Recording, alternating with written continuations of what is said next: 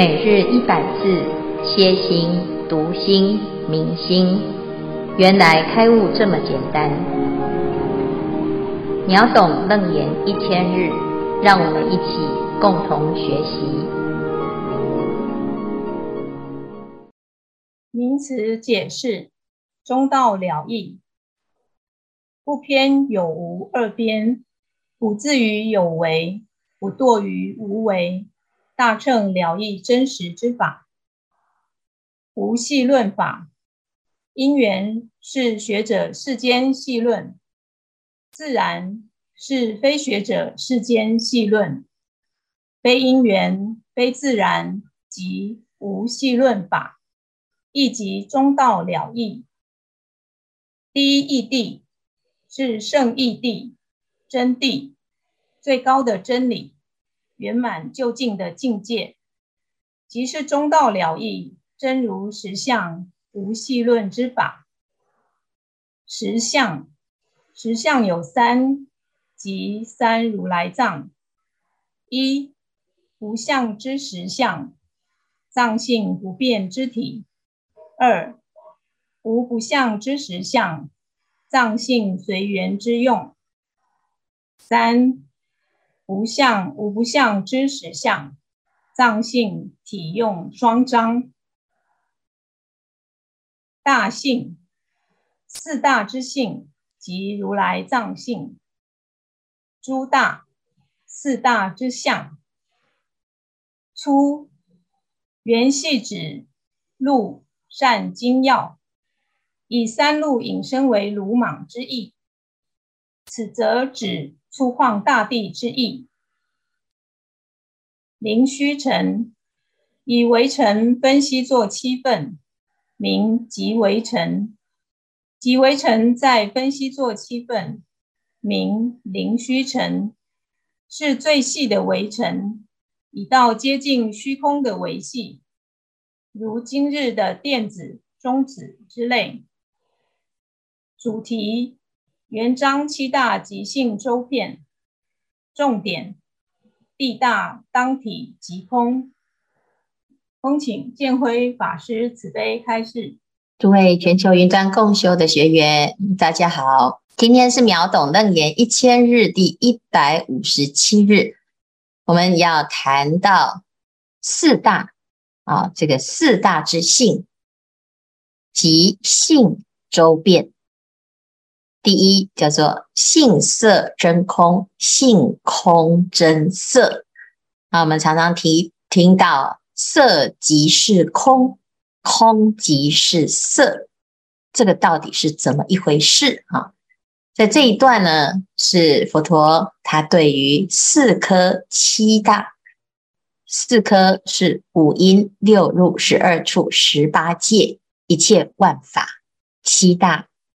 叫地水火风空世见啊，那这个七大来看待这个法跟实相，它究竟是什么状态啊？一个是即性常住，一个是即性周遍。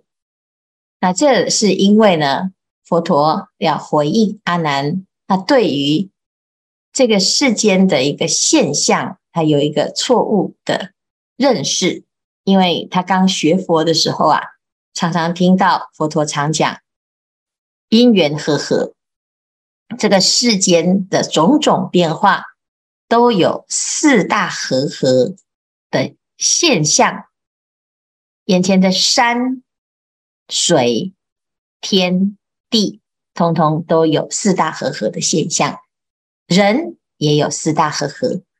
事物啊，我们所有接触的一切都是四大和合啊。那现在为什么佛陀讲因缘自然这两个都非呢？所以他非常的疑惑，希望佛陀能够说中道了义无戏论法。那我们昨天知道了，佛陀他是因为阿难他刚刚开始啊学习佛法的时候，他太多的不明白，所以先讲。这个世间的通则，的确，这个世间有种种的变化，就是地水火风的变化。但是如果要再深入的去探究呢，去观察，乃至于要器物究竟了义之法呢，哎，他现在原来的认识啊就不够深刻啊，就是我们每天啊啊穿衣吃饭过日子，大概就可以混混一下啊，还可以。但是如果你对于这个修行啊，你想要彻底的了解生命的实相，那恐怕呢，得要透过学习来契悟啊，而不是啊这个平常心是道啊。那平常心是道的前提是你对于世间看透了，你才有可能平常心是道啊。否则我们只是啊过平常的日子。那这一段呢，是《楞严经》里面非常啊重要关键的一刻，因为阿难听完了这一段之后，他就彻底明白见到了。啊，实相的道理啊，所以呢，这一段呢，大家要从不同的角度再来听听佛陀怎么分析啊。佛陀就讲啊，如汝所言，四大和合发明世间种种变化。好，如果像你所说的话呢，那这个四大就是地水火风啊，大就是广大，无所不在，无所不包哈。我们看到这个地呀、啊，的确是到处都有。地是什么意思？地是坚硬。这个世界啊，到处都有坚硬的东西。哈，好，水呢是湿润啊，就是所谓的湿润的状态，叫做水大。风是动转，就是会流动，流动的就叫风大。啊，不是，不只是指台风啊，电风扇的风不只是，凡是流动的都是风大。好，那火呢？就是温度，温度有高有低。啊，这火大就是这种性质。那地呢？啊，这是不是只有土地啊？而是指坚硬的部分。好，那这个坚硬啊，这个大性到底是和合还是非和合？若彼大性体非和合，则不能与诸大杂合，犹如虚空不合诸色。好，如果呢，这个哎大性的本质，它的本体啊，它不是和合的啊，就是我们如果说啊，这个人哈、跟人家合不来，那合不来，他就是哎没办法混杂在一起哈、那地大跟水大跟火大跟风大啊，彼此之间呢就不能够混合啊。可是事实上呢，有些东西可以混合啊啊，那个哎水如果这火加起来呢，它就变成流动的液体。那如果再火大再多一点呢，它就变成水蒸气。那这里面就是水大跟火大杂合，所以不是啊，非和合。好，要不然就水火不容啊，水跟火就分开，水跟地也没办法混合。好，可是以后呢，我们就会再进一步再分析这个世界。全部都是地水火风合合一处啊！譬如说我们的身体，这身体呀、啊，心脏啊里面就有地水火风。好，我们的脸有地水火风啊，所以有时候呢，哎，说哎，这个脸部啊，肌肤很僵硬啊，它的面面部僵硬，可是呢，它还是有湿润的啊，有水、有血、有体液啊，所以呢，这是水跟啊这地。还有温度全部混合，形成了一个身体的样子。那这就是和合啊！啊，那如果不和合的话，它就像虚空一样，它跟谁都不合，到哪里都是虚空。好，好，那这是第一哦。但是如果是和合呢？那表示呢，它没有定性。好，若和合者，同于变化，始终相成，生灭相续，生死死生，生生死死。如旋火轮未有休息，如水成冰，冰还成水。好，那如果是和合的话，就会一直变化，一直变化。它没有办法稳定的说，哦，那水大就是水大，火大就是火大，它没有特质啊，它就可以跟任何人都可以变化，那它就没有办法定义。好，没有办法定义说地大是什么样子，水大是什么样子。哈，那这是到底是和合还是不和合？啊，事实上呢，其实我们再进一步去谈，它其实既非和合，又非不和合啊。那在这一段呢，佛陀就开始举以地大为例啊。那后面呢，七大都会一一的举例。地大呢，是我们所看到的啊，所以首先呢，先来观察啊，所有的地大的东西，全部通通来列举。好，佛陀从最大的最大的哈，汝观地性，粗为大地。好，最大最大的地就是这颗地球啊，就是大地，我们踩在大地上啊。那最小最小最小的地叫细为微尘。好，最小我们可以看得到的，哎，这个坚硬的叫做微尘啊。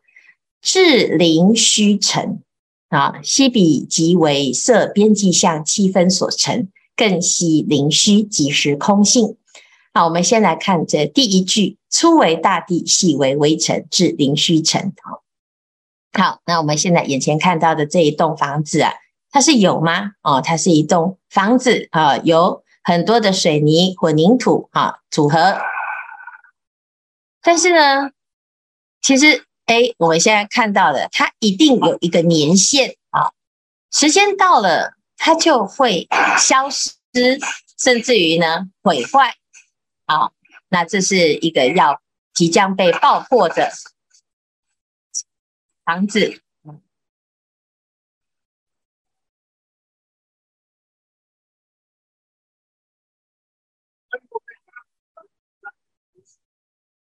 刚才呢还有一栋像样的房子，现在呢所有的元素都还在，只是没有组成一个样子。好，那变成了一堆尘土。好，所以我们现在这个世界啊，就是原来有什么样子呢？所有的地大集合就是大山啊，还有大地啊，那这个是最大的粗为大地。那如果在切割呢？啊，有大石头、中石头、小小石头，啊，还有瓦砾，啊，再切割呢？还还有细沙，啊，甚至于到最后是粉尘，叫做细微微尘。由最大的大地到最小的微尘，它都是属于地大的范围，只是大跟小。这彼此之间呢，似乎是有，啊，就是有色。它是一个啊存在物质可存在的，那所有的科学家啊都在探究这个世界上最小最小最小的有，最小最小的色是什么呢？啊，所以现在呢，佛陀就定义了一个最小最小的有，叫做灵虚尘。这个最小的有啊，在科学界啊，我们诶可能可以探究一些。叫做原子啦、电子啦、分子啦，好，质子，乃至于最小还在研究当中啊。那在佛法里面呢，也有从最小啊，叫极微尘、微尘、金尘、水尘等等等等，就是用很多很多的研究在探究什么？探究色法的边际，边际就是最小最小啊，到底最小的到底是什么啊？那目前呢，我们这样子来研究呢，如果要再推啊，推到最小的话啊，灵虚尘是临近虚空的尘，好，所以它是最小。那如果再把灵虚尘再分析，悉彼即为啊，最小最小，再把啊色的边际相再继续再分下去，七分所成。更悉灵虚即时空性。哈，我们如果一直不断的切割所有的啊这些尘呐，啊到最后呢，诶就是灵虚之后就是空性。啊，所以呢这里就在谈这件事情。啊，那我们把它列表，大石头可以切成小石头啊，就七分所成，我们把它切成七等份。哈。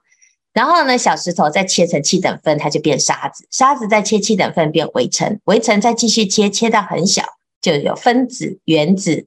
好，乃至于呢，有核子、有夸克等等等等。好，乃至于好，最近在讲这个超弦理论也好，或者是啊，不管是量子啊，都是在探究最小最小，一直不断的切割。那佛陀在这边呢，就定义了一个啊。最小的单位叫做零虚尘啊，零虚尘，然后比它最小只有啊，比它还要小的只有一个东西，叫做虚空。好，那这件事情呢，就会产生一个疑惑啊，怎样的疑惑啊？佛陀就问：若此灵虚悉成虚空啊？因为前面是什么？前面都用分析的嘛，七分切下去，再切，再切，再切，越切越小。那表示灵虚尘到虚空之间呢，啊，是可以再切的。好，灵虚尘啊，可以切成虚空啊。那可见呢，虚空可以出生色色相。啊，当知虚空出生色相。如今问言，由何何故出生世间诸变化相？那你现在呢，如果是这样子来谈的话，你要。谈啊，这个世间呢、都是和和因缘和合嘛啊，那我们就来问哦啊，那如且观此一灵虚尘，用几虚空和合而有，不因灵虚合成虚空啊，因为比它更小的已经是空了。那请问这个灵虚尘是用几个虚空和合而来的啊？好，那再来呢，又灵虚尘吸入空者。用几色相合成虚空？好，所以这里有两个问题哈，一个就是，请问一个灵虚尘是用几个虚空和合？好，第二个呢，这个灵虚尘可以分析入空，那是几个色相合成虚空？好，所以两边呢应该可以互推啊，可以互推呀，哈。好，那我们来用一个这个图示。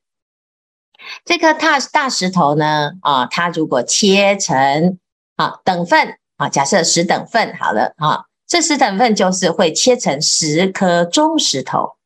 那这十颗中石头呢，如果再回头啊啊，就可以累积的十颗中石头，等于是左边的这个大石头。好，就是一颗除以十，有十颗，十颗中石头。中石头呢，累积啊。往左呢，就是会变成一颗大石头哈。那这是往右啊，是除法；往左是啊累积嘛，是乘法啊。那我如果继续往往往下推呢，就是大石头可以分成中十个中石头，可以再分成一百个啊小石头，再可以分成一千啊一千个沙子啊，就是一直如果一直往前切的话。那小沙子呢，一直累积累积，就可以变成左边这个大石头。好，所以继续以此类推，推推推推到微尘。好，的确都是照着这样子的规则。好，在灵虚尘之前呢，都是累积累积无数的灵虚尘会变成大石头。好，那大石头切割成无数无数，就会变成灵虚尘，因为这是尘当中最小的单位，叫灵虚尘。好，那这边从左到右，从右到左都可通啊。但是呢，在哪里会出现问题？就是这个灵虚层比它更小的这个啊，叫做虚空。那佛陀就在问呢，那灵虚层是切成几个啊，而变成虚空呢？好，请问，如果灵虚层可以再切割的话，表示它不是最小啊，它已经不能切割了。那比它更小的那一个虚空，它怎么累积多少个虚空来变成零虚尘呢？好，那所以呢，现在问题是虚空是零，如果啊零虚尘切切切切到最后呢，最小比它更小的叫做虚空的话，好，那虚空可以累积成零虚尘，零虚尘可以切成虚空。啊，是这样子的逻辑，但是我们现在发现呢，灵虚尘能不能够切成虚空呢？也许可以，但是如果虚空要累积回来灵虚尘，或者是比它更大的尘，它就会出现一个问题，因为虚空是零，零乘以十乘以十乘以十乘以无数的十，都还是什么？好，所以呢，表示如果虚空是成立的，是。灵虚尘的啊，它是最小，是由虚空而组成。那现在我们所看到的这一切的色，是有还是没有？啊，灵虚尘是有，然后虚空也是有。灵虚尘是由虚空组成的，所以呢，灵虚尘看起来的有，其实它的本体是虚空。那灵虚尘所累积的一切的大地呢？它是不是本体就是虚空呢？啊，如果我们能够这样子去观察，我们现在看到的这个到底是真的还是假的啊？啊，那就是不断不断的这样子的切割，我们就要来问：那灵虚尘跟虚空的关系，一个是色，一个是空。那色跟空是几个色合成空，几个空合成色，都不是。好。所以佛陀讲啊，若色合实，何色非空？若空合实，何空非色？可以跟色合的呢，它就不叫做空啊。有色怎么叫空？如果跟空合的话呢，它就不是色啊。何空非色？色犹可惜，空云何合？啊，你如果勉强讲这个灵虚尘啊，还可以说，哎，我跟你合啊，可以累积一百个、一千个、一万个，还可以有的可可可累积，还可以看得出来形状。请问几个空叠加起来，它能够看出有几千万个空在叠加吗？怎么合呢？啊，所以啊，可知啊，阿难，你对于这个世界的真相是不明白的。汝言不知如来藏中性色真空，性空真色。其实真正的本质就是这个如来藏啊，是色即是空，空即是色。色的本性是真空，空的本性是真色。清净本然，周遍法界。啊，它是本来就是清净的，而且它是遍一切。法界，遍一切法界哦。那它怎么会出现这些不同的山，还有不同的景、不同的石头？啊，我们去美国看到大峡谷，啊，你会看到哇，这个壮阔的景色。那你去中国大陆看到黄山，啊，看到这个泰山，看到五岳。好，你到西藏呢，看到高原。好，你去看喜马拉雅山。你就会发现这个世界啊，哦，这个地貌都不同，怎么会长那个样子呢？甚至于在啊、佛经里面讲，世界的中心叫须弥山，它还是啊上面是宽的，下面是窄的，怎么会有这么奇怪的山呢？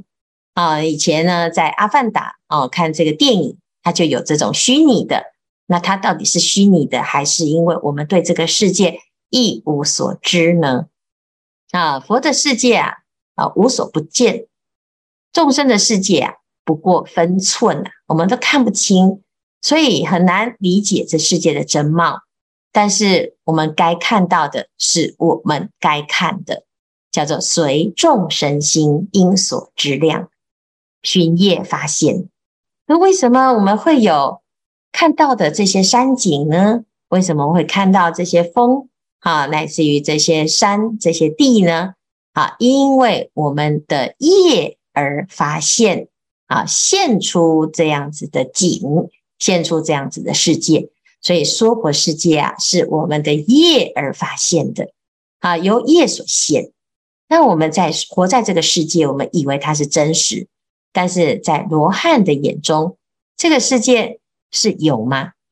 啊，他契悟了空性。他就知道哦，原来这一切都是因缘假合，其实其体性空，本质是空。菩萨呢更是厉害哦，他说这是有为法，都是梦幻泡影。好，那佛呢？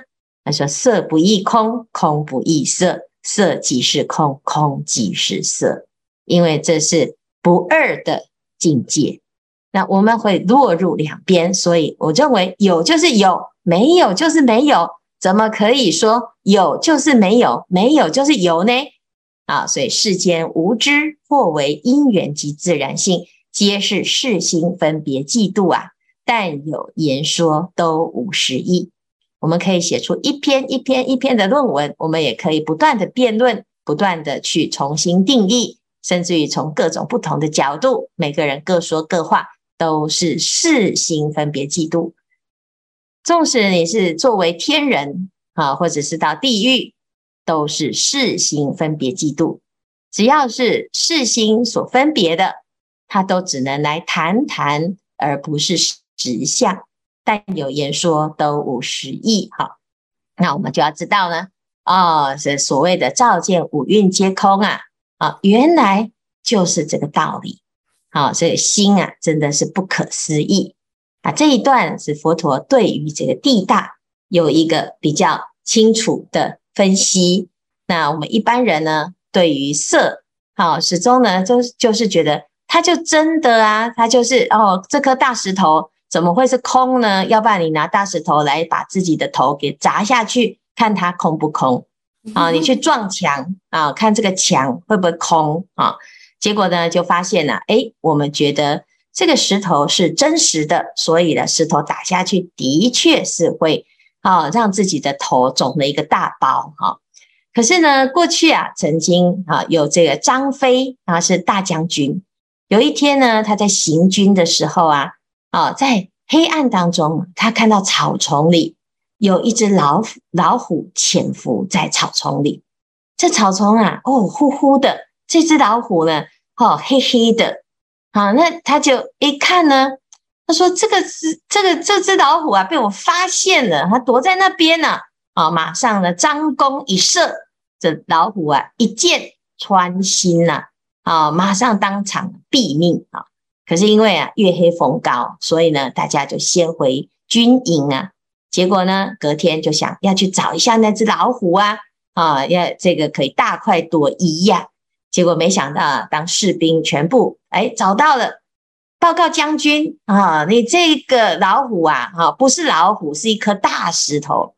这颗大石头啊，啊就是你的那一支箭呢，就直接啊就没入了大石头，射穿了大石头。你把大石头当成老虎啊，一箭射穿，只剩下啊这支箭的尾巴。好，几根羽毛哦，确定这个这支箭在里面，可是拔都拔不出来。好，那这将军呢就想，哦，我有这么大力气吗？我再来射射看啊。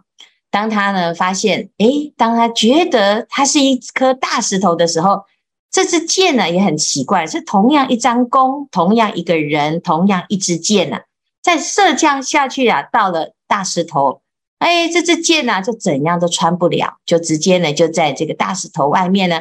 啊，就直接就断了线。哦，是这个到底昨天是怎么让他射穿的呢？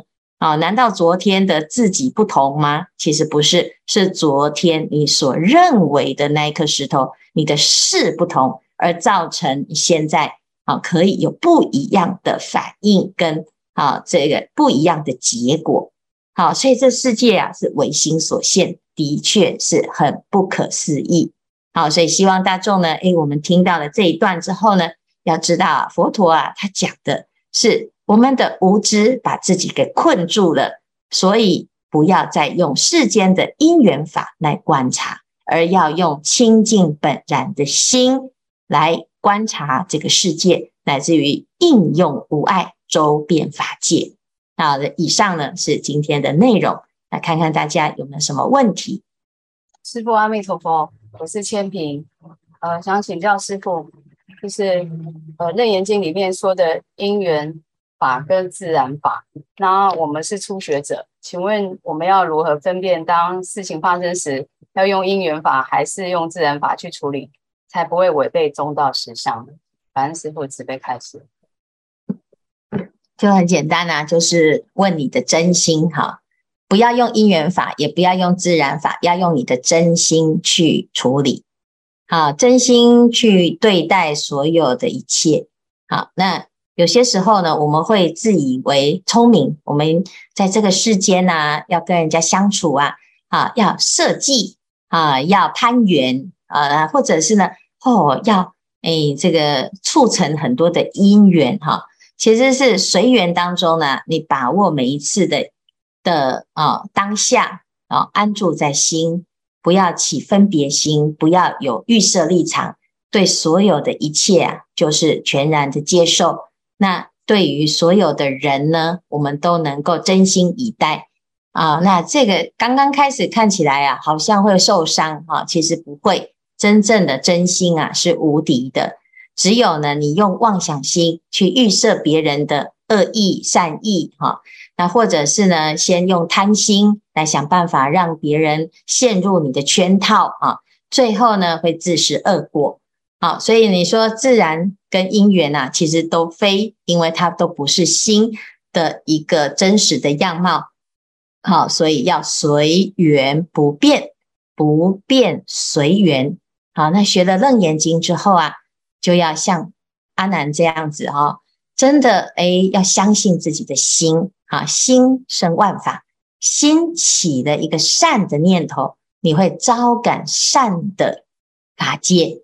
心起恶念啊，就会招感恶的法界。心像一个石头，磁磁铁的石头，它会吸引很多的境界。所以你只要负责保持自己的心的清净，你一定会在这个生命当中找到自己的一个定位，那也是安身立命之处。